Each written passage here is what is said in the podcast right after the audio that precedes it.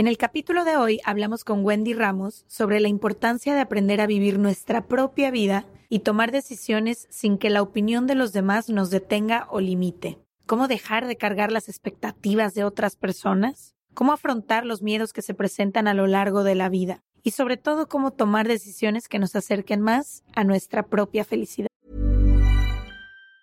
Planning for your next trip? Elevate your travel style with Quince. Quince has all the jet setting essentials you'll want for your next getaway, like European linen, premium luggage options, buttery soft Italian leather bags, and so much more. And is all priced at 50 to 80% less than similar brands. Plus, Quince only works with factories that use safe and ethical manufacturing practices. Pack your bags with high-quality essentials you'll be wearing for vacations to come with Quince. Go to quince.com/slash-pack for free shipping and 365-day returns. Burrow is a furniture company known for timeless design and thoughtful construction and free shipping, and that extends to their outdoor collection. Their outdoor furniture is built to withstand the elements, featuring rust-proof stainless steel hardware, weather-ready teak, and quick-dry foam cushions. For Memorial Day, get 15% off your Burrow purchase at burrow.com slash ACAST and up to 25% off outdoor. That's up to 25% off outdoor furniture at burrow.com slash ACAST. From the beginning. Se regalan dudas nace de la infinita necesidad de cuestionarnos todo. Todo. Todo lo que está a nuestro alrededor. ¿Por qué creemos lo que creemos? ¿Qué alternativas hay? ¿De dónde venimos y hacia dónde vamos? ¿Cómo tomar decisiones más informadas? Coexistir para vivir más intensamente sin dejar de crecer. Hemos tenido tantas dudas durante tanto tiempo que te las queremos regalar. Soy Leti Sagún Y yo, Ashley Franje, y en este espacio invitamos a expertos, amigos, profesores, gente que queremos y que admiramos, que sabe y no sabe tanto. de todo eso que tendríamos que estar hablando.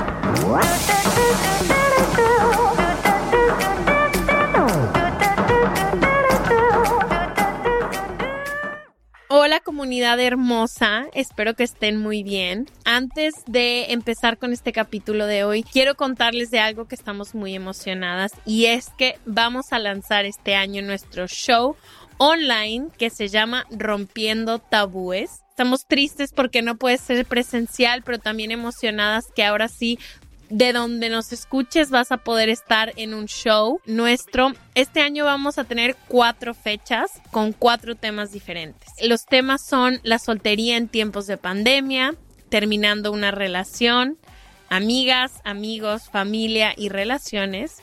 Y el último del año va a ser el cierre de ciclos. Puedes comprar boleto para cada uno de los shows o puedes comprar un paquete que incluye los cuatro y obviamente es mucho más barato. Te puedes conectar de cualquier parte del mundo, se aceptan todo tipo de tarjetas, así que estamos muy emocionadas, pueden adquirir sus boletos en serregalandudas.com diagonal boletos. Bienvenidas y bienvenidos a otro martes de Se Regalan Dudas. La verdad es que a la invitada de hoy la buscamos por voluntad propia mía y de Ash, porque vimos un video suyo y nos movió muchísimo. Ambas lo compartimos en redes. Luego nos metimos a ver todo el contenido que, que ella genera y lo que ya hay por ahí y dijimos, queremos compartir. Al final se regalan dudas también es para eso, para compartir nuestras historias, nuestras experiencias, crecer como mujeres. Creo que lo que íbamos escuchando de ella nos invitaba como a nuevas posibilidades y también no solo en el caso de las mujeres, me encanta cómo habla la invitada de hoy acerca eh, de los sueños de la profesión, de los miedos, de las etiquetas que nos ponemos a veces, de los roles que supuestamente venimos a cumplir y demás. Entonces, creo que al menos yo en lo que pude escuchar encontré muchísima libertad y muchas dudas también para hacerme a mí misma. Y ese al final es nuestro objetivo, regalarles más dudas, que se cuestionen y que ustedes mismas y ustedes mismos encuentren eh, verdades que se sientan más auténticas para su vida. En estos últimos nueve meses de, de tanta pandemia, algo que es, me siento muy agradecida por tener el acceso a Internet, por todas estas personas que he encontrado, que me han inspirado, que me han enseñado formas nuevas de vivir la vida y demás. Y ella es una de, esas personas. Eh, compartimos, como dijo Leti, ambas este video simultáneamente a nuestro grupo de Se Regalan Dudas. Fue que nos ayudan a buscarla y luego yo dos minutos después nos ayudan a buscarla. Eh, y estoy emocionada porque creciendo nunca nadie me habló de estas cosas creciendo nadie me dijo que yo podía vivir la vida que yo quería como yo la quería y se podía ver como mi imaginación me diera, que podía despertarme todas las mañanas y hacer lo que yo quería sin tenerle que dar explicaciones a nadie. Y creo que es hasta en los últimos años donde he encontrado gente, gracias al Internet, donde digo, wow, ¿cómo hubiera cambiado mi vida y lo la libertad que hubiera sentido si hubiera tenido este video a los 16 años o a los 21 años, que yo decía, híjole, lo que quiero hacer es enorme y es grandísimo y es tan diferente. Y al final del día no fue tan diferente. Simplemente a lo mejor no fue lo que me dijeron o como toda la gente de mi alrededor se veía. Entonces yo estoy emocionada por eso, porque creo que cuando contamos o cuando compartimos parte de nuestra vida y de nuestra forma tan particular de vivirla, hay gente a nuestro alrededor que, que literal se le liberan los caminos porque es muy difícil imaginarte y creo que Leti y yo por experiencia lo hemos hecho, es muy difícil imaginarte otra, otra vida de la que te cuentan todos los días. Es como cuando nos cuentan la vida en Marte, cómo va a ser, qué va a ser. Pues es muy difícil verlo, entonces no sé, estoy emocionada por eso, porque es peruana y amo a toda la gente de Perú. Entonces, este, una de mis mejores amigas es peruana, entonces muy emocionada de tener a la invitada el día de hoy. Wendy Ramos, comunicadora, conferencista, actriz, clown, o payasa, como diríamos en Latinoamérica, maestra y muchas cosas más. Bienvenidas, se regalan dudas y gracias por acompañarnos hoy. Hola, yo estoy muy agradecida, muy feliz también. Las conocí también este año de, de, pandemia y también fue como, wow, me encanta su contenido, me encantan las cosas que he escuchado, como validar ideas también, ¿no? Y este tema de las dudas que a mí me fascina porque yo vivo en dudas desde que era chiquita y me parecía que estaba mal también dudar tanto, preguntarme tanto, o sea, me venía a la mente, decía, ¿estaré bien yo? ¿No sería mejor la vida si yo no me preguntara tantas cosas y no dudara de todo? ¿No viviría más feliz? Pero no. Después me di cuenta que no.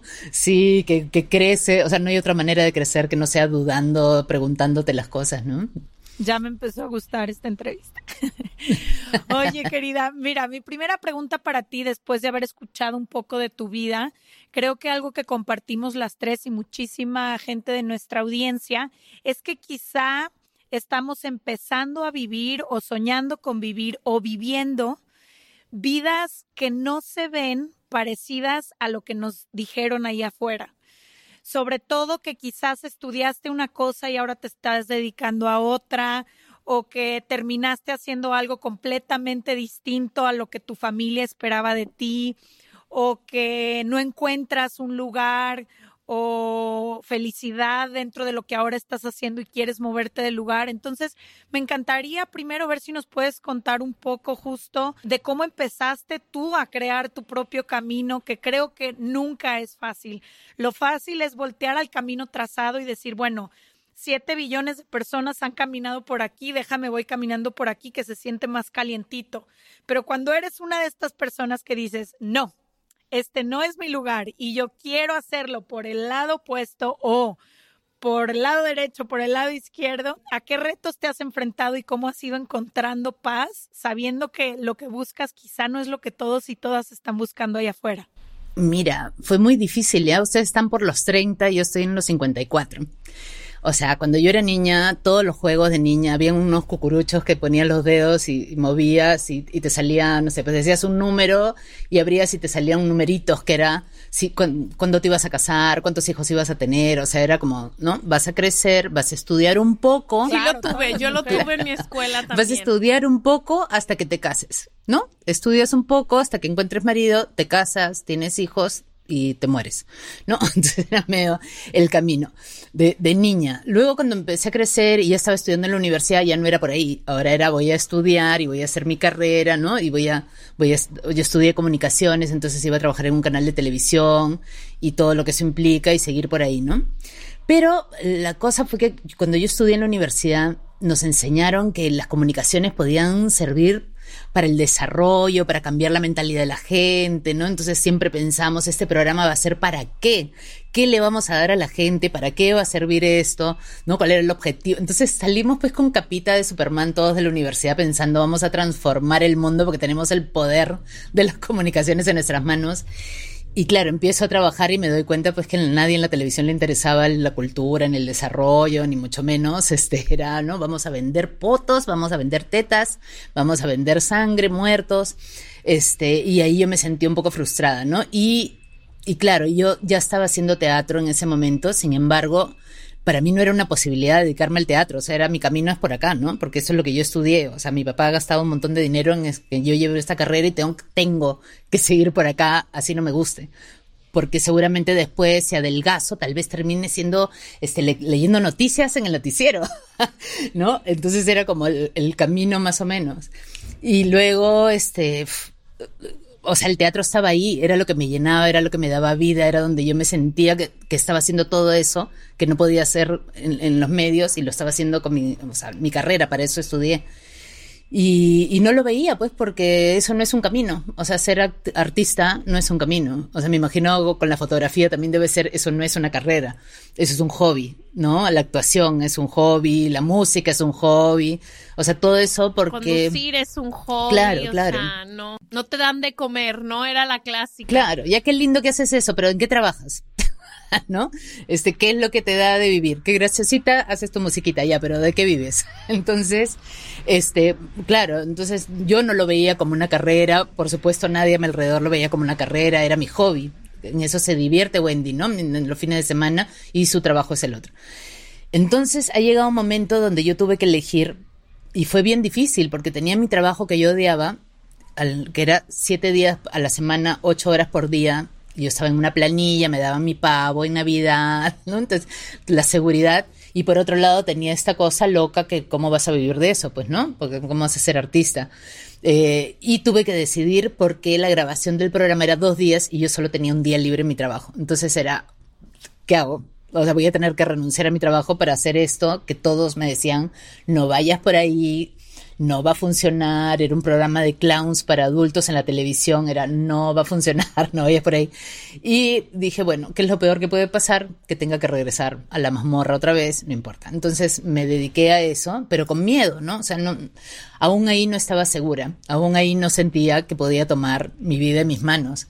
O sea, trabajando inclusive de eso, ¿no? Cuando ya entras a la, a la televisión y ser conocido y los medios, y de pronto me llamaban para revistas y yo tenía que vestirme de cierta manera y pintarme de cierta manera y ponerme tacos que yo no uso, ¿no? Entonces todo me lo traían, me lo ponían y yo por dentro lloraba porque decía, ¿por qué estoy haciendo esto si yo no quiero? Yo no soy esa persona a la que están fotografiando y me sentía mal conmigo. No soy yo. Y tú sientes que no puedes decir que no. O sea, sientes que te están haciendo un favor, que cómo vas a decirle que no si te están dando esta oportunidad, ¿entiendes? Entonces, otra vez era como, parar otra vez y decir, pues yo quiero hacer esto, no, entonces ¿por qué lo estoy haciendo? Y en la siguiente vez que me llamaron de una revista así, yo dije, oye, este, ya, pero yo quiero ver qué ropa me van a poner porque no toda la ropa me gusta. Y hubo silencio al otro lado. Y al rato me dijeron, bueno, está bien. Sentí así como, ¿qué es esta marciana? ¿Por qué está pidiendo esto? Y, y me lo aceptaron. Y entonces ahí empecé a darme cuenta, oye, o sea, si no estoy tomando mi lugar es porque yo no lo estoy tomando porque basta que tú digas no, no quiero hacer esto o sí quiero hacer esto, o sea, decidir qué cosa quieres.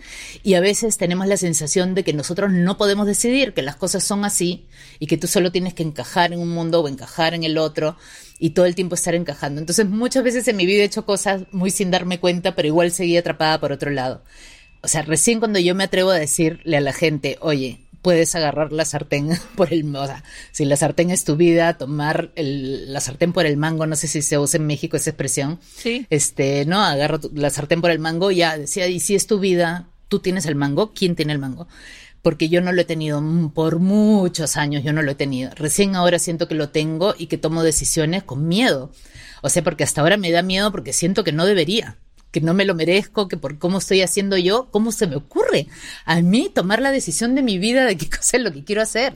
Si todo el tiempo te están diciendo que eso es poder de otros, que otro es el que tiene que decidir qué cosa es lo que haces y cómo haces y cuánto avanzas y hasta dónde. Mientras crecía y hasta hace muy poco, tomaba referencia de los demás de todo. Yo siempre he estado muy al pendiente de la gente a mi alrededor. Creo que como comparándome, comparando mi cuerpo, comparando los papás que yo tenía con los papás de alguien más. Y toda mi vida viví de más chica pensando en los demás, en si lo que hacía estaba bien, qué iban a decir, cómo iba yo a hacer tal cosa. Y no iba a poder explicar. O sea, yo siempre había tenido como esta idea de que ¿cómo voy a explicar que ya no voy a hacer esa cosa? ¿O cómo voy a dejar de ser? Me acaba de pasar esto cuando pasó Se Regalan Dudas y dije, ya no quiero ser tan fotógrafa, ahora quiero hacer esto. Para mí fue un, un fue algo muy grande, o sea, me tomó muchos años. Entonces te quería preguntar, Wendy, ¿cómo has, cómo le has hecho para dejar que los demás te acompañen y no te compares con ellos? ¿O no? ¿O cómo le has hecho para ir limpiando esa voz de los demás que luego te das cuenta que no importaba tanto, porque lo que yo me he dado cuenta es como, ¿qué va a decir tal persona? Y a la hora que le dices es de que, ah, ok, ah, pues padrísimo, donde tú seas feliz. Y es, es impactante que después dices, no manches, pasé 10 años creyendo que le iba a destrozar la vida a tal persona diciendo esto y al final no pasó nada mucho de qué van a, qué van a decir los demás, ¿no? Al frente de mi casa, cuando yo era niña, había una frutería, había una, una, familia que vendía fruta. Cada vez que yo quería hacer algo, era, mi papá me decía, ¿vas a salir con esa ropa? ¿Qué va a pensar el frutero? ¿A qué hora vas a volver? No vuelvas muy tarde, ¿ah? Porque ¿qué va a pensar el frutero? Entonces creces pensando que es súper importante lo que piensa el frutero, ¿no? Que, o sea, el frutero, la tía, la abuela, ¿no? Con esa ropa vas a ir, así, ¿no? A eso te vas a dedicar, o que hablen de personas que hacen lo mismo que tú haces delante tuyo, ¿no? Este, como minimizando cosas que tú quieres hacer también, y es como, oh, entonces te comienzas a frenar, a frenar, ¿no? Y no, o criticando a lo mejor el estilo de vida al que tú querías o las decisiones que tú ibas a tomar y entonces te sientes como si te estuvieran poniendo en el juzgado todo el día. Y creo que tiene que ver también con la cultura latina hacia las mujeres, como estos mensajes que siempre hemos recibido desde niñas muy orientados al debería, cómo se debería de ver nuestra vida y no nada más al pendiente de los demás, sino a veces en función de los demás. Es como si no se nos permitiera existir sin la aprobación externa. Claro, súmale eso, ¿no? Súmale que somos mujeres y además, o sea, tienes que cumplir con el rol, ¿no? Y saber hacer ciertas cosas y ser de cierta manera. Y no, ponte, yo soy un desastre, ya una vez hice una obra que acepté porque se llamaba Doña Desastre cuando me dijeron el título dije, ya, yo quiero, yo soy. Porque yo soy la que come y se le caen las migas y se queda con las miguitas acá. Que de pronto termina esa entrevista y me miro al espejo y tengo los dientes con lápiz de labio y digo, no, por Dios, porque nadie me avisó. Entonces siempre ando así y eso lo he sentido por mucho tiempo como algo muy malo, ¿no? Entonces me preocupaba mucho de eso soy muy desordenada y también era como no, no se debe enterar nadie que soy desordenada, soy muy distraída y todo el tiempo tenía como, ya me tengo que concentrar porque si no se van a dar cuenta de que soy eso que no debo ser, ¿no? Y cuando comienzas a amistarte tú con eso, que eso para mí, eso me vino con el clown, ¿ya? Porque mm, comienzas a amistarte con esto de acá y no con esto de acá, ¿no? Porque a veces tenemos como yo quiero que crean esto de mí, ¿no? Entonces vas como mostrando yo soy súper así, segura, ¿no? Este, y tu insegura está atrás, que no la vean, ¿no?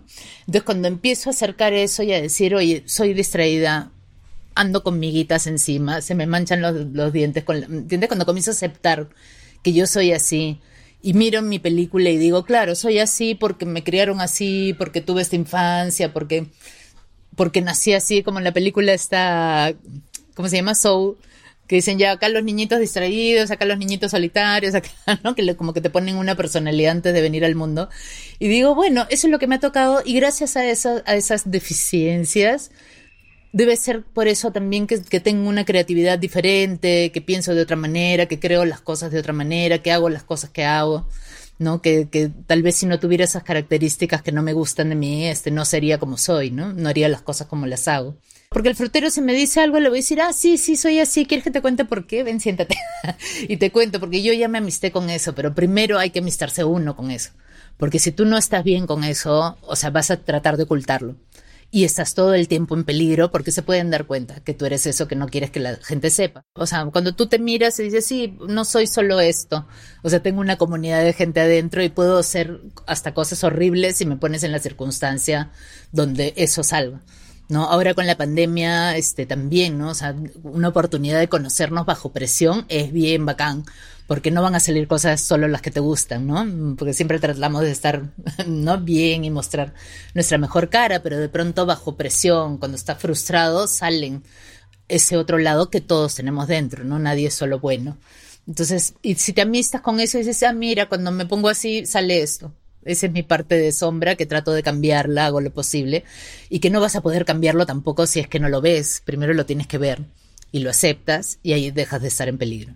Te empiezas a dar cuenta que si tú vives en función de los demás o siempre pendiente del que dirán o tratando de complacer a la idea que tienen las demás personas de ti, pasa que con el paso del tiempo estas personas hacen su vida y la que se quedó viviendo la vida de alguien más o las expectativas de alguien más eres tú. Yo conozco, por ejemplo, la historia de muchísimas personas que han truncado o no han seguido sus sueños por lo que opinaban sus papás o por lo que opinaba su pareja. Y hay veces que los papás crecen y se van, ¿no? se mueren, pasan a otra vida y la que se quedó o el que se quedó quizás sin cumplir eso que tanto querían hacer eres tú. Hace poquito, justo este fin de semana, estaba hablando con una persona de eso que me estaba contando como de todas las limitaciones y yo le decía, sí, pero ¿de quién, de quién es la vida?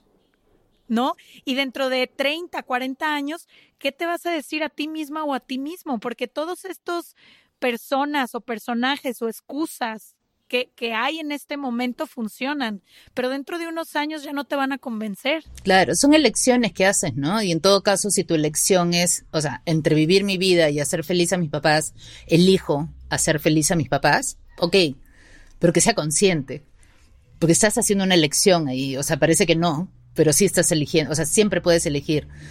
No, que no tenía dinero. Bueno, has podido dejar todo y ponerte a trabajar todo el día para pagarte y en la noche estudiar. O sea, ¿Entienden? como que no, no sé, yo no encuentro excusas para no hacer lo que quieres, porque hay tantos casos de tanta gente que lo tuvo todo en contra y todos los obstáculos del mundo y, y aún así hizo lo que quiso con su vida, que es como, o sea, estás eligiendo todo el tiempo, ¿no? Hablaste muchísimo y normalmente hablas mucho sobre el poder de, de, categorizar a las personas, lo que nos hace el querernos definir de una cosa. Algo que me encantó tuyo es que hablaste de todas las cosas que eres y soy tal cosa y he estudiado tanto y tengo millones de cosas que soy. Entonces, cuando te piden que te defines, no te puedes definir porque tienes millones de cosas a tu alrededor. ¿Cómo le haces tú para no categorizar a los demás? Creo que es súper fácil y estamos acostumbrados a eso, ¿no? De que, ay, ¿a qué te dedicas? O, ay, él es fulanito que viene de tal lado y es tanto. Ahora con todos los con todos los nuevos debates que hay sobre de dónde eres y, y, de, y, de, qué color tienes la piel y tal cosa, creo que se empieza por primera vez a hablar de estas categorías a las que ponemos a la gente de manera tan, a, a veces tan injusta y tan, tan cruel, sin contemplar que una persona es muchísimas cosas. ¿Cómo haces tú cuando conoces a alguien y no categorizarla de la manera tan tajante que solemos hacerlo. Sí, lo que pasa es que a veces uno empieza por redes, ¿no? O sea, si no conoces a alguien, ¿no? Quien fulanito, boom, lo buscas en redes y ves sus fotos y sacas conclusiones inmediatamente, ¿no? o sea, a mí me ha pasado eh, de tener que escoger, yo daba un taller antes en el mundo antiguo, daba un, taller que se llamaba Mondo. Entonces cerraba las inscripciones y tenía que leer las 300 fichas y escoger a 28. Entonces la única manera era mirando sus redes, entonces les pedía que me dieran sus redes y ahí entraba y un poco veía su cara al menos. Y era muy loco porque, nada, así como hay gente que lee las cartas del tarot, yo te puedo leer el, Facebook, ¿no? Porque entraba y era como darme cuenta, o sea, por dónde, por claro, qué tipo de fotos ponen, ¿no? Gente que no sale nunca en sus fotos, o sale lejos, o sale con un montón de gente o solamente sus hijos, pero no ellos, o su perro, este, ¿no? Entonces aparecen, no aparecen, o mil selfies. Entonces como que te da una, una impresión, ¿no? Y ahora cómo haces para, para poder ver a la persona quitándote ese filtro que acabas de, de ver, ¿no? Que a veces empezamos por ahí, ¿no? Empezamos por redes. Y es escuchar a la gente, ¿no? Por ejemplo, a ustedes cuando recién las vi dije, ¿quiénes son? ¿No? Entonces comencé a buscar y encontré uno donde ustedes hablaban de sus vidas y contaban cómo había sido su familia. A mí me interesa mucho, por ejemplo, saber qué es lo que mueve a la persona para hacer lo que hace. Normalmente siempre le pregunto eso, ¿no? ¿Y qué, qué haces? ¿Y por qué? El interés y ahí yo, boom, ahí comienzo a amar a las personas, ¿no? Porque es verle el corazón. Con, con las clases me pasaba mucho con los alumnos, lo que contaba en esa charla de TDX, ¿no? Que no, no les preguntaba qué hacían y entonces me quedaba solo con, con, cómo se comportaban, cómo bailaban, lo que decían. Entonces me caían bien o me caían mal por lo que decían y no tenía ese prejuicio de, de ah, trabaja en tal cosa, tiene tal cosa. ¿no? Este, y me ha pasado tener alumnos durante años que los amaba, o sea, llego a tener proyectos con ellos y no tenía la menor idea en qué trabajaban, porque eso es como bien fuerte, ¿no? O sea, el saber si son jefes, si son empleados, si son de casa, si es, ¿no? Este, de, de, ponerlos en algún casillero, ¿no? Más arriba o más abajo de ti. Entonces, eso, yo, claro, yo tengo mil, una vez me preguntaron, ¿cuál, cuál es la tuya? O sea, si tuviera que definirme una sola cosa, no sabría qué decir porque hago a veces ponía mujer, mujer, se Wendy Ramos, mujer, porque decía que pongo, que pongo, que, que entre todo, ¿no? En LinkedIn, nunca sé qué cosa poner en LinkedIn porque es como, ah, ¿qué, qué hago? claro, ¿qué es lo que hago? Poner una sola cosa, ¿no? Hasta dónde soy actriz. Por ejemplo, dar conferencias me encanta porque siento que ahí se junta todo, ¿no? Entonces ahí soy actriz, ahí soy comediante, clown, maestra, comunicadora. Todas mis profesiones se juntan en, en esa, ¿no? Wendy, me encanta que hables y celebres todo esto que tú eres. Fíjate que hace unos años yo daba un taller que se llamaba Transforma tus sueños en plan de vida. Y uno de los primeros ejercicios que hacíamos antes de siquiera empezar a ver cuál era tu proyecto y encontrar tu pasión y demás, era el autoconocimiento. Entonces venían algunas preguntas como de qué te mueve, qué te hace sentir vivo, en qué puedes dedicar horas si no sientes que pasa el tiempo. Y bueno, dentro de todas estas preguntas, había al final como un ejercicio donde yo invitaba a que la gente entendiera que todo lo que hemos vivido hasta este momento construye parte de lo que te hace único y especial y lo que puede ayudarte a encontrar eso que tanto estás buscando, pero nosotros vivimos obsesionados social y culturalmente con que nuestro sueño se tiene que ver de una forma muy específica. Entonces, lo que siento, por ejemplo, que a mí me pasaba en el camino hacia mis sueños es que yo comparaba cómo se tenía que ver lo que yo quería hacer, que era conductora de televisión y entrevistas y alfombras rojas, y yo lo comparaba con las personas que ya estaban ahí, entonces buscaba qué habían estudiado y decía, no, pues yo no estudié eso. ¿Dónde nacieron? No, pues yo no nací ahí. No sé, ¿qué ejemplos tenían en sus casas? No, pues en, en, mi casa y en mi ciudad nadie se dedicaba a eso. ¿Cómo son sus cuerpos físicamente? No, no se parece nada al mío. Y cada vez me iba alejando más como de mi sueño, diciendo, no, no tiene nada que ver. Y descubrí, ahora que ya me dedico a esto, y ahora que he tenido proyectos eh, increíbles, cuando hablo con mis productores o con gente que me vuelve a contratar o que apostó por mí en algún proyecto, les digo, oye, me gustaría saber por qué me contrataste a mí, por qué si en el casting había, no sé, 100, 30, 300 personas, al final quedé yo. Y muchas veces la respuesta, o casi todas las veces que he escogido, es por tu autenticidad, o por quién eres tú, o por cómo te mueves, o por cómo... Y eso al final me hablaba de quién era yo específicamente.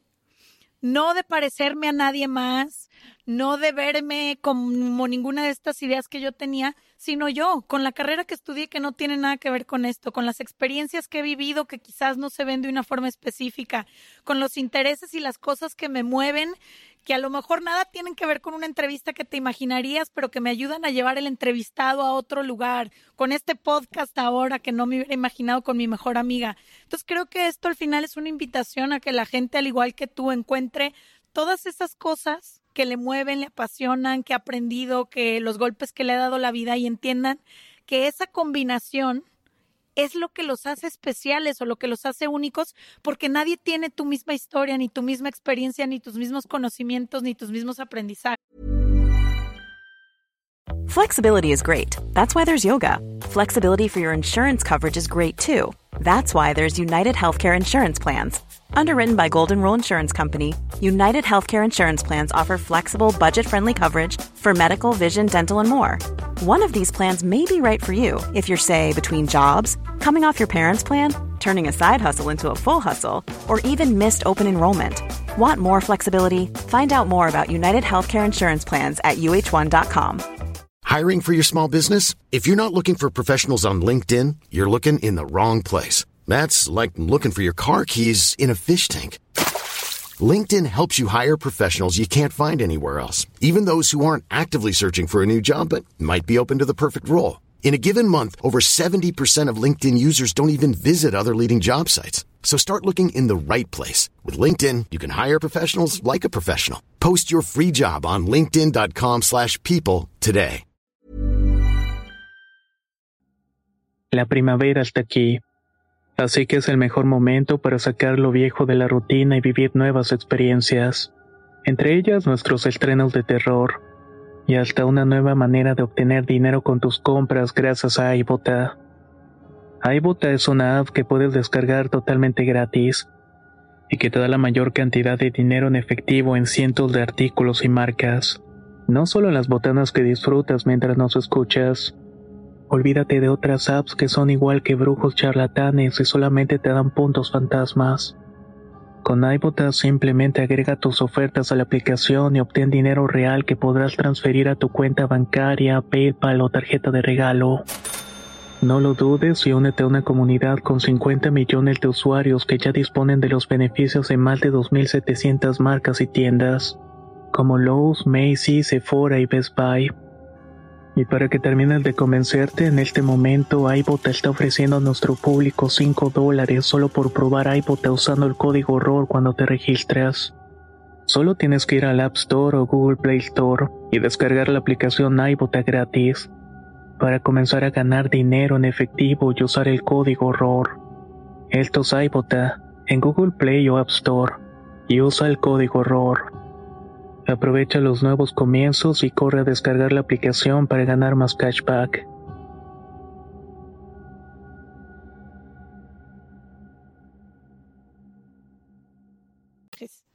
Claro, y que al final todo encaja, ¿no? O sea, parece increíble, pero todo lo que tú estudies así no tenga nada que ver con nada.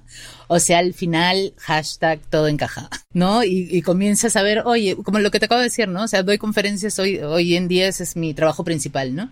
Eh, y digo todo todo lo que aprendí en la vida, todo lo que viví, de ser líder de un equipo de gente que yo nunca me imaginé siendo el líder de nada porque siempre andaba muy solita en la vida y de pronto tenía un montón de gente a mi cargo y fue bien difícil este ponerme en ese lugar y aprendí muchísimo, ¿no? Sobre todo de lo que no debía hacer, tuve mucho aprendizaje y eso me sirve después porque trabajo con empresas, entonces después llego a sitios donde digo, oh, y eso que pasó, este, me sirve para, para enseñar cosas ahora, ¿no? Y yo creo que si tienes tu propósito no necesariamente claro, pero sí, sí hay esa cosa que te mueve hacia adelante, porque yo mi propósito, o sea, no, no, no sé cómo definirlo hasta ahora.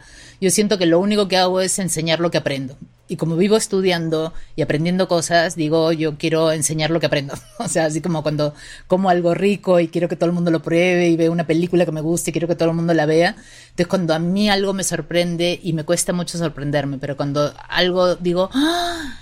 ¿Verdad? ¿No? O sea, cuando algo me doy cuenta, o sea, lo primero que hago es voltearme y a quién se lo cuento, a quién le digo, porque tal vez le puede servir lo que yo estoy aprendiendo conmigo, ¿no? Entonces siempre como que, que estoy haciendo eso.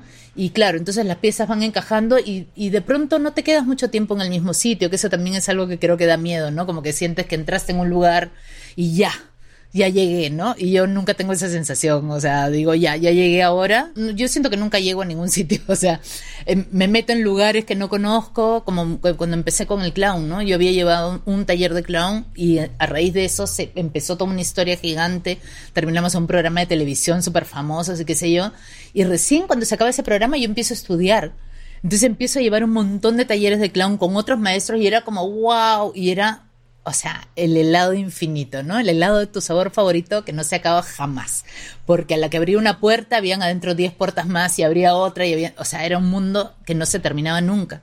Y, cuando, y yo pensé que me iba a quedar ahí para siempre y enseñando clown, que era lo que más felicidad me daba, y de pronto se acaba ese mundo, empieza otro donde empiezo a dar conferencias, donde hago esa charla TEDx, donde escribo un libro y digo, ¿a dónde me estoy metiendo? Mañana, que me imagino que es lo que les debe pasar ustedes también, porque están ahorita entrando en un mundo ¿no? completamente diferente. Lo bueno que están entrando desde la duda, pero es otra cosa, están hablando de otros temas, están guiando gente, ¿no? Y es como que miedo. Y entonces yo me he dedicado a estudiar, tengo una carpeta que se llama Cuarentena, donde hay millones de talleres, y era lo que hice con el clown, buscar la puntita de la madeja ¿no? De la, de la lana, no sé cómo le dicen ustedes, del hilo, del, ¿no? Y ping, entonces comenzar a jalar, a jalar, a jalar. Claro, y de pronto llevas taller con uno y en ese taller te hablan de tal otro y te vas donde el otro y comienzas a construir lo que tú quieres, ¿no? Este, a darte cuenta que hay mil formas de hacerlo y encontrar tu propia manera de hacerlo, ¿no? Y creo que la, la originalidad, este no parecerse a nadie, también es, es lo que te, claro, lo que te hace único, porque si no eres igual a todos, o sea, si entonces, si no sabes cómo eres tú, lo primero que vas a hacer cuando entres en un lugar es pensar, ¿cómo es alguien en este lugar? Ah, ya, entonces voy a hacer así, ¿no? ¿Cómo es alguien que da conferencias? Alguien que da conferencias tiene que vestirse bonito y, ponerse taquitos y hablar así, tener el PPT así, este, ¿no? y yo no soy eso yo traté de hacer eso cuando empecé a dar conferencias y la pasaba mal, pues, porque no podía ni moverme del sitio donde estaba, más quería hacerme la serie, ¿no? Y dije, no, ya me cansé. Y cuando fui yo me di cuenta que eso funcionaba mucho más en las entrevistas, en todos lados, ¿no? De cuando me empiezo a parecer a mí, me vuelvo única, porque si no soy una más o sea, no sé, acá los programas de, no sé, a veces hay programas que, hola amigas, ¿cómo están? Esta mañana tenemos muchos entrevistados que les van a encantar. Tin, tin, tin, tin, tin, tin. Entonces, claro, tú buscas y hay un montón que son así. O cómo leen las noticias en deportes, por ejemplo, ¿no? Acá, no sé allá, pero acá en medio que hay un tonito para, para hablar. Y si es programa de chismes, es otro tonito para hablar. Y entonces como que hay, como entras acá y hasta en el supermercado. O sea, la voz del supermercado parece que fuera la misma en todos los supermercados. Porque entras en ese rol, ¿no? Pero del mundo aparte. De todos los supermercados del mundo. Les quería preguntar a ambas, creo que cuando hay momentos decisivos en tu vida, cuando hablas de estas elecciones que tenemos que tomar entre complacer a tus papás y complacerte a ti, o el hacer una cosa y dejar la otra. Algo que creo que al menos a mí, estoy sé que a Leti también porque me sé toda su historia, pero el miedo ha sido una constante que que muchas veces me ha sentado en mi vida. Ahora que esta cuarentena me dediqué a estudiar las emociones, entiendo que el miedo viene a protegerte y demás, pero muchas veces creo que la gente no se da cuenta de cuánto miedo a veces tiene una persona y creo que todas, al estar frente a una decisión que es todos son importantes, pero de estas decisiones que literalmente transforman tu vida. Me encantaría que ambas hablaran del rol que ha jugado el miedo en estas decisiones que hemos tenido que tomar, que nos han llevado a una vida que nos gusta. Sé que ambas disfrutan muchísimo su carrera, pero ¿cómo le han hecho para sentar el miedo de qué dirán los demás, qué me va a pasar, a dónde voy a ir, cómo voy a saber cuál es el siguiente paso? Si ya dije sí voy a vivir mi sueño, híjole, ¿qué, ¿cómo le voy a hacer? ¿Qué, ¿Qué rol ha jugado el miedo en su vida y cómo le hacen para pues agarrarlo y caminar un poco con él? Ya. Este, mira, a mí el, miedo es un tema que me fascina. Me encanta trabajarlo en mis talleres. Este, creo que el clown me ha ayudado mucho porque creo que el miedo que tenía más grande era como a fracasar, equivocarme. Como les digo, yo, yo he sufrido de muchos de esos miedos, sobre todo el de, el de fracasar, de equivocarme. Em, porque crecí eso, ¿no? Con, con, miedo al error y eso me lo, me lo me lo curó mucho el payaso, ¿no? Este, porque el payaso vive en el error. O sea, un payaso que no fracasa no sirve para nada. El payaso tiene que fracasar. O sea, y tenemos que aprender a fracasar. Entonces he estado enseñándole eso durante años a miles de personas, escuchándome hablar de eso, escuchándome, empujándolos al error y diciéndoles que está bien equivocarse y que más bien hay que ver qué haces cuando te equivocas, ¿no? ¿Qué haces con ese error? ¿Cómo lo conviertes en oro? Eh, entonces eso me ha hecho perderle el miedo al error porque siempre encuentro una manera de darle la vuelta, ¿no? De, o sea, porque se escucha trillado esto de que aprendes del error, pero es cierto, o sea, siempre, o sea, siempre es para bien, siempre es para algo. Siempre cuando pasa algo siento, uy, si no hubiera pasado ahora esto, tal vez me hubiera pasado después peor. O sea, hubiera habido una cosa más grande que este error pequeño acá me está previniendo y estoy aprendiendo para que cuando venga el grande ya yo sé cómo manejarlo, ¿no? Este, porque así vamos aprendiendo. Siempre te pasará una cosa por primera vez que no sabrás cómo hacer y en la segunda que te pase ya sabes más o menos qué caminos transitar para solucionar. ¿no? Y la cosa era como no poner el, miedo adelante mío, ¿no? Y ir atrás, este, a ver a dónde quiere ir, ¿no? Sino ponerme yo adelante o, ponerlo al costado, que es lo que hago, y, calmarlo, ¿no? Le digo, y ¿qué hacemos, no? O sea, y definir exactamente miedo a qué es, porque a veces tengo miedo, este, mi unipersonal, ¿no? Tengo miedo de presentarme frente a tanta gente. No, miedo a qué es. No, es que va a haber mucha gente porque son 700 personas allá adelante, yo voy a estar sola en el escenario. ¿Y qué pasa si me olvido la letra? Ah, ¿te da miedo olvidarte la letra? Sí, porque no confío en mi memoria, ya. Entonces, miedo, ¿qué te parece si llegamos al teatro cuatro horas antes y pasamos la obra dos veces antes que entre el público? ¿Te quedas tranquilo? Sí, ok. Entonces hago eso. Llego al teatro tres, cuatro horas antes, paso la obra enterita dos veces y mi miedo se calma porque dice, así ah, sabe la letra. Y eso lo hice con las doscientas y pico funciones que hice. Yo llegué al teatro cuatro horas antes, pasé dos veces antes y eso era lo único que me calmaba, ¿no? Entonces era encontrar qué es exactamente lo que puedo hacer, qué es, dónde está mi miedo, ¿no? Para poder eh, enfrentarlo. Pero casi con la mayoría de cosas que hago me pasa.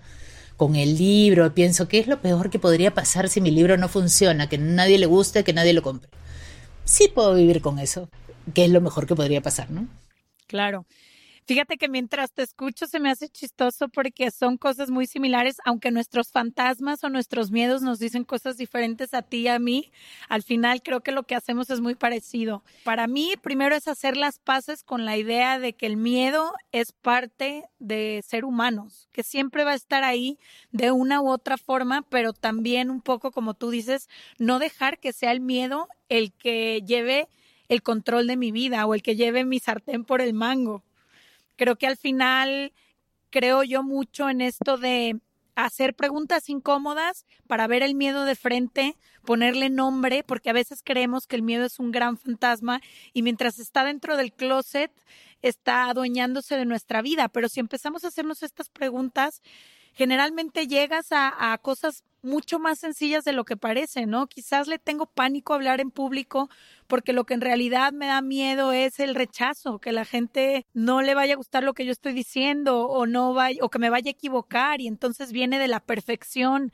Y entonces me acuerdo que no soy perfecta, que la vida no es perfecta, que me puedo equivocar mil veces y ya no le tengo tanto miedo. O el otro día, por ejemplo, llegué a un date que me armaron con, con una persona y llegué y le dije, estoy nerviosísima, me están sudando las manos. Ya, no voy a fingir que estoy perfecta, que todo está bien, ya, aquí está el miedo, ok, hablemos. Entonces ya fue muy padre porque la otra persona también, llena de vulnerabilidad, me dijo, ay, qué bueno que dices eso, yo también. Ya, rompamos el hielo, ¿no? Pero creo que prácticamente es eso, a los miedos hay que verlos de frente para que se puedan desarmar, hay que entender que nunca se van a ir, pero que sí podemos tomarlos de la mano y también, y esta es mi experiencia de vida muy personal, las veces que, he elegido la valentía por encima del miedo me han traído las recompensas más grandes de mi vida entera. Entonces, cada una de las veces que otra vez estoy muerta de miedo, como que recurro a ese recurso, acordarme que aunque tenga tanto miedo, vale la pena dar el salto. Suceda como me imagino o no suceda como me imagino, pero siempre vale la pena saltar. Sí, sobre todo cuando estás haciendo algo que tú amas, pues, ¿no? Porque si es un proyecto tuyo, que te mueres de ganas de hacerlo, que ya a ti te gusta hacerlo, aunque no pase nada, aunque no lo escuche nadie no lo vea nadie, ¿no? O sea, yo lo quiero hacer. Entonces, cuando tengo proyectos, o sea, me acuerdo cuando estaba en Bola Roja, a veces habían proyectos que yo decía, yo quiero, primero los quiero probar, porque mi cabeza suena lindo, pero yo no sé si lo voy a sostener mucho tiempo si es que no me gusta tanto. Entonces, déjame ir, hacerlo y ahí era como, no, sí, claro que sí quiero seguir haciendo esto. Y ahí recién mm, mm, le metían, ¿no? Porque a veces hay gente que genera proyectos en su mente. No sé, pues voy a hacer un emprendimiento de vender tortas. pero no sabe si le va a gustar estar metida en la cocina haciendo 10 tortas, puede ser dos, pero ya 10. Entonces cuando ya lo pruebas y dices, empiezo chiquito, yo siempre empiezo todas mis cosas chiquito. Empiezo chiquito, la pruebo yo. Si yo me enamoro de eso y digo, sí, puedo hacer esto por mucho tiempo, me encanta, ahí, ¡fum! Me meto a la piscina, ¿no? Y, y, y voy con el proyecto.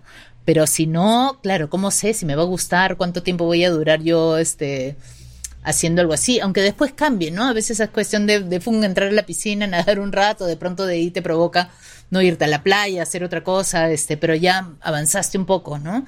Yo siempre digo, avanza, avanza, avanza y avanza, que cuando tú avanzas las puertas se abren.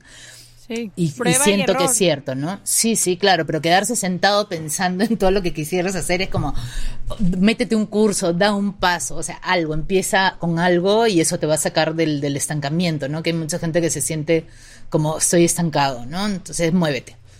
O sea, da ese paso hacia cualquier lugar, ¿no? Con algo pequeñito, pero ya estás avanzando y ahí se empiezan a abrir las puertitas siempre nos preguntan, ¿cómo? ¿Cómo le hago? ¿Cómo le hago? Y Leti siempre dice, empieza con lo que sea, con tus primos. Si vas a educar, si vas a ser maestra, sienta a tus primos y fuérzalos a tomar una clase. ¿Qué ha sido para ustedes dos la clave o la señal o la cosa que las hace empezar? ¿Cuál ha sido? Porque creo que vivimos buscando señales, ¿no? Yo tipo hoy estaba lavando los platos y decía, abuela, se murió mi abuela durante la cuarentena y pensaba y decía, abuela, si estás en un lugar feliz y estás contenta, dame una señal. Y estaba la que sea, una que sea obvia para poderla encontrar. Y yo siempre he movido un poco mi vida así, como necesito una señal, necesito una señal. ¿Cuáles han sido estas señales y cómo se conectan con ustedes mismas para decir sí o no, sí o no? O sea, tú eres un poco con intuición, como quien dice, ¿esa es tu señal, Ash? Yo, si no se sienta bien en mi cuerpo o con mis emociones, no, no lo puedo hacer porque suelo ser muy emocional. Entonces, hacer algo que me cueste, no quiere decir que no haga cosas que son difíciles. Mi vida está marcada por hacer cosas difíciles, pero si no estoy vibrando desde el principio, sí, para mí está en el estómago. O sea, yo siempre, tú sabes, cuando contratamos a gente, yo soy la que los entrevista porque la siento en el estómago. Entonces, no sé, para mí es eso y sí sí pongo mucho al que necesito una señal y la necesito concreta y necesito encontrarla. Entonces, o tipo, hoy estoy buscando una señal de mi abuela. Entonces, estoy al pendiente de saber si ella me va a hablar a mí o no. Pero sí, tu estómago y señales. Eso es lo que yo utilizo para empezar algo. yo, mira, yo no, no pido señales, pero muchas veces me han llegado señales así, como sobre todo de cosas que yo quería, o sea, quería y no quería. Por ejemplo, cuando empecé el clown hospitalario, eso fue muy loco porque estaba en México, estaba en Puebla, fui a tomar un taller de, clown cortito y ahí me comienzan a hablar del clown hospitalario que yo jamás en mi vida había escuchado hablar de eso. Entonces, unos me hablaban de clown hospitalario y el otro lado de la mesa me hablaban de Patch Adams y habían llevado unas fotos de Patch Adams y yo ni siquiera había visto la película, era como, ¿no? Que Pacham es una película, no, pero existe, me enseñaron la foto de Pacham. Y yo ya mirando todo esto y dije, no, o sea, pensé en ese momento, no, yo no puedo hacer una cosa así porque a mí me dan miedo los hospitales, no he trabajado nunca con niños, siempre tengo miedo de contagiarme de cosas, no me gusta la sangre, no, no, gracias. No lo pensé. Y cuando voy al DF me voy en un bus y en el bus adivina qué película ponen. Patch Adams. Entonces ponen esa película y yo, ay, qué coincidencia, lloré, todo, ¿no? Llego a Lima y me escribe una chica, oye, es una chica de Chile, Patch Adams está en Chile, ¿no quieres, por qué no vienes? Porque va a dar una conferencia. Y yo, no, no, no puedo porque tenía unos talleres. De ahí me escribe a los dos días otra, una amiga de Chile también. Me dice, oye, Patch Adams está en Chile, voy a ir a una cena donde él está, ¿no quieres escribirle algo? Y yo, claro que sí. Entonces le escribí una carta donde le decía, por favor, ¿me puedes dejar de perseguir que me estoy asustando un poco? No, no, no quiero hacer ese trabajo. Yo no, nunca he trabajado para niños, me da miedo los hospitales, este, bla, bla, bla. Y no, no, gracias. Y le mandé la carta. Y qué tal que a las dos semanas, tres semanas me llegan dos libros autografiados por correo de Patch Adams. Y entonces nos comenzamos a escribir por carta, ¿no? Y él escribía, me escribía, y un día mis alumnos me dicen, ¿por qué no le dices que venga? Yo decía que va a venir Pachadams a Perú. Bueno, le voy a preguntar, oye, ¿tú algún día vendrías? Sí, claro, ¿cuándo? Entonces, nada, vino, yo empecé a hacer el trabajo de clan hospitalario antes de que él llegara, ya habíamos empezado, pero es a lo que yo no quería hacer de ninguna manera, pero me llegan estas señales y yo digo, lo tengo que hacer. o sea, me está diciendo sí, hazlo, hazlo, hazlo, hazlo, y yo voy, y bueno, fue el proyecto que duró 15 años, estuve liderando ese proyecto durante 15 años y es como algo que me ha dado mucho orgullo hacer, ¿no? Y las demás cosas que las he empezado también es porque me viene la idea y no puedo dejar de pensar en eso y me sentiría, este, por ejemplo, yo siempre pienso, me voy a sentir orgullosa hablando de esto. O sea, que a veces que me ofrecen trabajos, no que salen ideas de mí, porque últimamente en los últimos años creo que casi todo lo que he trabajado ha venido de mi cabeza, ¿no? O sea, de, generarme nuevas cosas para, de trabajo. Pero cuando alguien me llama con un proyecto de fuera, yo pienso, ¿haría esto si no me pagaran? Y si mi respuesta es sí, claro que sí voy. Este, me pregunto, ¿me voy a sentir orgullosa contándole a la gente que hago esto? Y si mi respuesta es sí, claro que sí voy. Entonces me hago ese tipo de preguntas. ¿No voy a poder dormir tranquila? Sí, vamos. Entonces, así, paso mis cosas por ciertas preguntas cada cierto tiempo, ¿no? Y eso me, me ayuda a tomar decisiones. Para mí siempre, y tú me has escuchado cuántas veces he dicho, es empieza hoy, aquí y ahora con lo que tienes y como puedes. Yo creo que sobre la marcha de la vida vamos aprendiendo a hacer las cosas de diferente manera. Wendy ya lo dijo en cierto momento, a base de prueba y error. A veces empiezas con una idea y se acaba viendo de una forma completamente diferente a lo que tenías en la cabeza. Creo que lo único que cuesta mucho trabajo perdonarnos es cuando te quedas sentada o sentado en el sillón sin hacer nada con algo que verdaderamente encendía tu alma o con algo que te estaba generando mucha curiosidad. Yo creo que la curiosidad es una gran maestra. Si llevas dándole vueltas mucho tiempo a tu cabeza a algo, es porque quieres hacerlo. Y uno de los una de las cosas que más mata sueños y proyectos en esta vida es, primero, el qué dirán, pensar en el qué dirán todo el tiempo, que de eso ya hablamos al principio del capítulo. Y segundo, pensar que los sueños se ven de una forma específica, porque entonces nunca empiezas porque crees que no tienes la oficina como se tiene que ver, que no tienes la preparación, que no tienes la edad, que no tienes los contactos, que no tienes... Y lo que nadie nos dice es que ninguna de las personas que admiramos en el mundo empezaron con todo como ahora lo vemos. Empezaron desde su cochera, empezaron, yo como dices ahorita y te reías de dándole clases a tus primos. Mi primer taller fueron mis diez primos y mis tres tías forzados por mí. Y tuvieron que pagar, por supuesto que sí. Pero es a lo que voy, nada nunca empieza. ¿Tú crees que como conferencista vas a empezar con un auditorio de 30 mil personas? No sucede así la vida. Entonces creo que lo que mata muchos sueños es eso, crear una expectativa en nuestra cabeza que nos impide empezar hoy. Entonces, si tú que nos escuchas traes un proyecto ahorita en mente, traes ganas de hacer algo, de probar algo, empieza como puedas, con una clase, con un alumno, con una llamada, con un libro, cómprate un libro de eso que te apasiona. Claro, gratis, dándolo gratis. Pero empieza. Sí, sí, sí. Totalmente. Mira, creo que a veces hay que hablar también de eso, de esos caminos difíciles, ¿no? Porque parece que uno ya empezó de, de, conferencista ya estás ahí, de actriz ya estás ahí. O sea, yo soy, yo actúo desde hace 30 años más o menos. Sí, 30, hace 30 años empecé. Y un poquito antes de eso yo empecé a estudiar actuación y no iba nadie a vernos. Me acuerdo que teníamos una obra que era circular, o sea que actuábamos para todos los frentes, ¿no? Para atrás, para, o sea, la gente, el público estaba alrededor de nosotros. ¿Y tú crees que, que iban cuatro personas a vernos? Y las cuatro personas se sentaban juntas. Dime qué maldad. Se sentaban juntas todas y nos tenías pues actuando dándole la, la espalda a ellos porque cuando no tocaba la escena ahí. Entonces era ¿Entiendes? Y era, me muero por hacer esto y quiero seguirlo haciendo aunque sea para cuatro personas y seguimos y seguimos. O sea, no empezó ya su vida en el super escenario con mil personas pagando su entrada. O sea, empezamos así haciendo las cosas en chiquito, las conferencias, mis primeras conferencias yo las daba gratis y yo pedía por favor si me podían dejar ir a dar conferencias que era para hablar del trabajo de Bola Roja. Entonces iba a, facultades de medicina y le decía, por favor, quiero hablar con los alumnos para contarles el proyecto que tengo. Estamos yendo con clowns a los hospitales y yo necesito que ellos entiendan qué es lo que estamos haciendo para que no piensen que son payasos que están estorbando el trabajo de los médicos.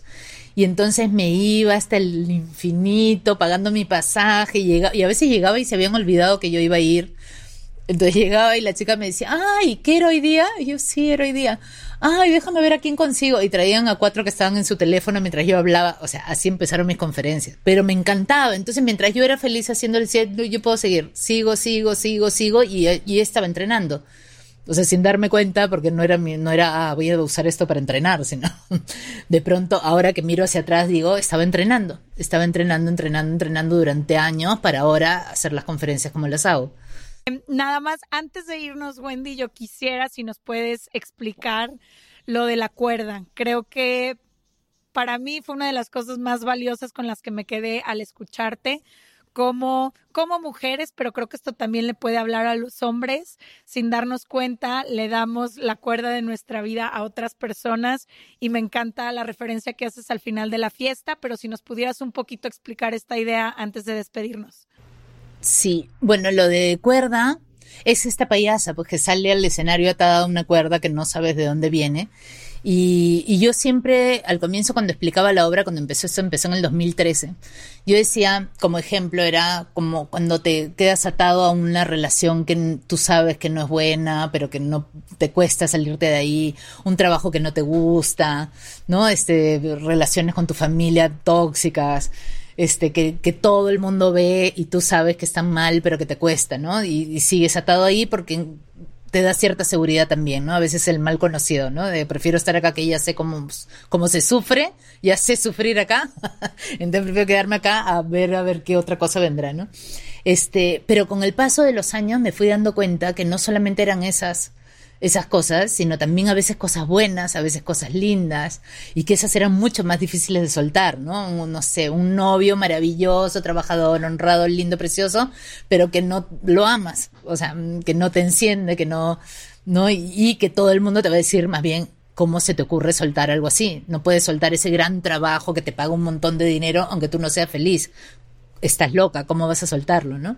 Entonces era esas cosas a las que nos atamos, ¿no? A relaciones, esta del jefe, que en un momento yo le daba la cuerda a alguien del público y a uno le decía, tú vas a ser mi mamá, ¿no? Y este, y siempre llora, sufre, cuando yo no vaya a visitarte, manipúlame bastante, yo te voy a contar mis problemas, mis secretos, y tú vas a ir corriendo y se lo vas a contar a tus amigas, ¿no? A otro le decía, tú vas a ser mi pasado, y cuando me digan, Wendy, ¿por qué eres así? Yo le voy a decir lo que pasa es que cuando yo era chiquita, bla bla bla bla bla bla bla bla bla bla bla bla bla bla bla bla bla bla y todo el mundo iba a decir, ay pobrecita, déjala que haga lo que quiera, ¿no?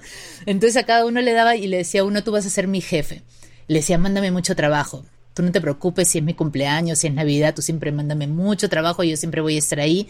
Te voy a odiar un poquito, voy a renegar, ¿no? Voy a decir, ay, odio a mi jefe, odio mi oficina, ¿qué hora son las seis para irme a mi casa? ¿Cuándo son mis vacaciones para irme de aquí?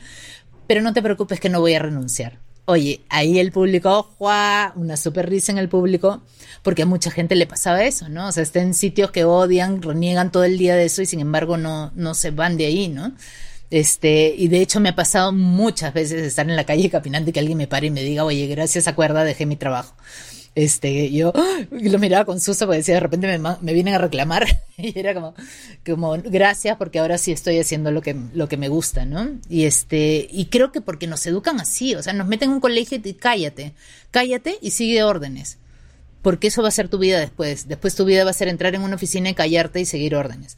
Y hacer lo que te dicen que hagas y no cuestionar nada, no dudar nada, tú cállate y haz lo que te están diciendo, ¿no? Y responde como el jefe quiere que tú respondas o sea, responde lo que el profesor quiere que respondas, ahora responde lo que tu jefe quiere que responda. Entonces nos cortan la creatividad, nos cortan las ganas de aprender, nos cortan, nos cortan la curiosidad, no, no seas curioso. Este, la curiosidad mató al gato. ¿no? O sea, es algo malo la curiosidad, ¿no? Este, no pierdas el tiempo con eso, que no es de tu trabajo, no pierdas el tiempo con eso que es una tontería, ¿no? no ¿Para qué te metes a un curso de baile en vez de estudiar matemáticas? ¿No? Este, entonces te cortan, te cortan, te cortan y claro, cuando entras a trabajar, entras a, recibir órdenes y hacer lo que te dicen y, ya. Y claro, y hay mucha gente que tiene adentro un brillo y un potencial que me muero de la cólera porque creo que eso es una de las cosas que me motiva a enseñar porque me molesta mucho ver talento desperdiciado. Entonces veo gente brillante, súper inteligente que están ahí calladitos siguiendo órdenes y me provoca. Pues, entonces me alegra mucho que Cuerda haya servido para mucha gente, para darse cuenta de eso, ¿no? De que no es necesario que estés ahí, que de verdad puedes tomar la decisión de decir qué cosa quieres, ¿no? Y que seguramente va a haber un costo, porque no va a ser tan fácil tampoco. Pero tienes que estar dispuesto, ¿no? O sea, yo me alegro de muchos nos que he dado en mi vida que me hubieran podido llevar a caminos más fáciles, pero que no me iban a llevar a donde yo quería, ¿no? Entonces me costó estar hoy día donde puedo tomar decisiones, pero si las puedo tomar es porque estudié mucho, porque trabajé muchísimo, porque aproveché cada experiencia que tenía, ¿no? Entonces hay que darse ese trabajo, o sea, tampoco es, ah, ya me voy a sentar acá y un día voy a empezar a decidir, o sea, va a costar poder tomar decisiones y mientras más cosas pruebes, mientras más cosas pienses, mientras más dudas tengas, también vas a tener como más, más opciones para elegir, ¿no? En tu mente.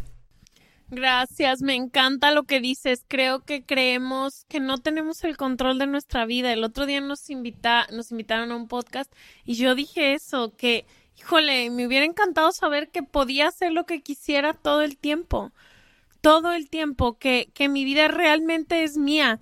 Y el otro, le, el otro día hablando con mi hermana me decía, no, es que no sé qué. Yo le decía, a nadie le importa. ¿No te has dado cuenta que a nadie realmente no le importa? Sea, la única que está tomando cuentas de tan, tan, eres tú. A mí no me importa si estás o no estás. Yo te amo, pero si no quieres estar, no importa.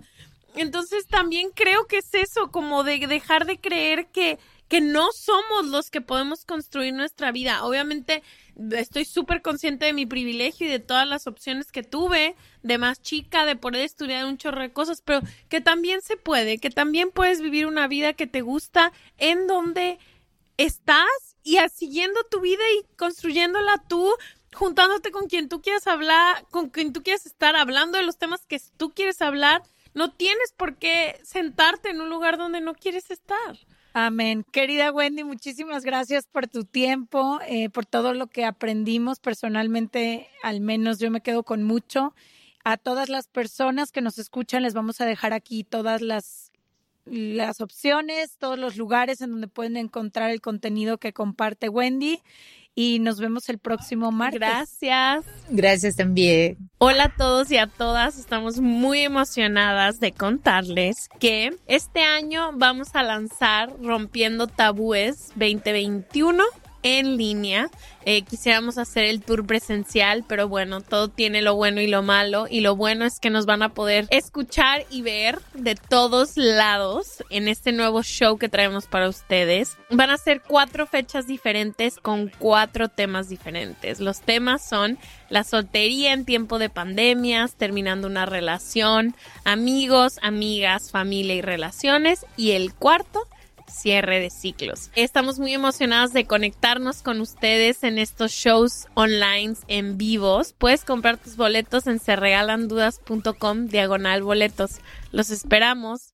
Gracias por escucharnos. Recuerda que puedes suscribirte en cualquiera de las plataformas donde nos estés escuchando en este momento. Solo presiona el botón seguir para que no te pierdas ningún episodio. Y si crees que algo de lo que escuchaste hoy podría servirle a alguien más, te invitamos a que lo compartas con esa persona que se te vino a la mente. Nos vemos el próximo martes.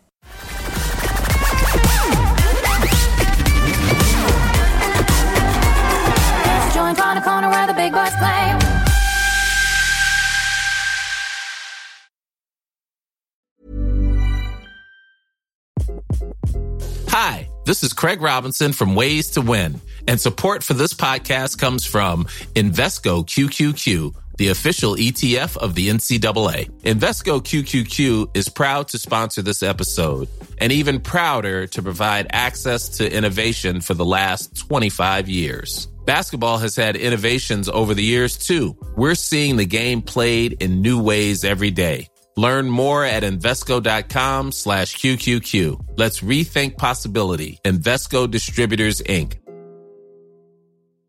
A lot can happen in the next three years. Like a chatbot may be your new best friend. But what won't change? Needing health insurance. United Healthcare Tri Term Medical Plans are available for these changing times Underwritten by Golden Rule Insurance Company, they offer budget-friendly, flexible coverage for people who are in between jobs or missed open enrollment. The plans last nearly three years in some states, with access to a nationwide network of doctors and hospitals. So for whatever tomorrow brings, United Healthcare Tri-Term Medical Plans may be for you. Learn more at uh1.com.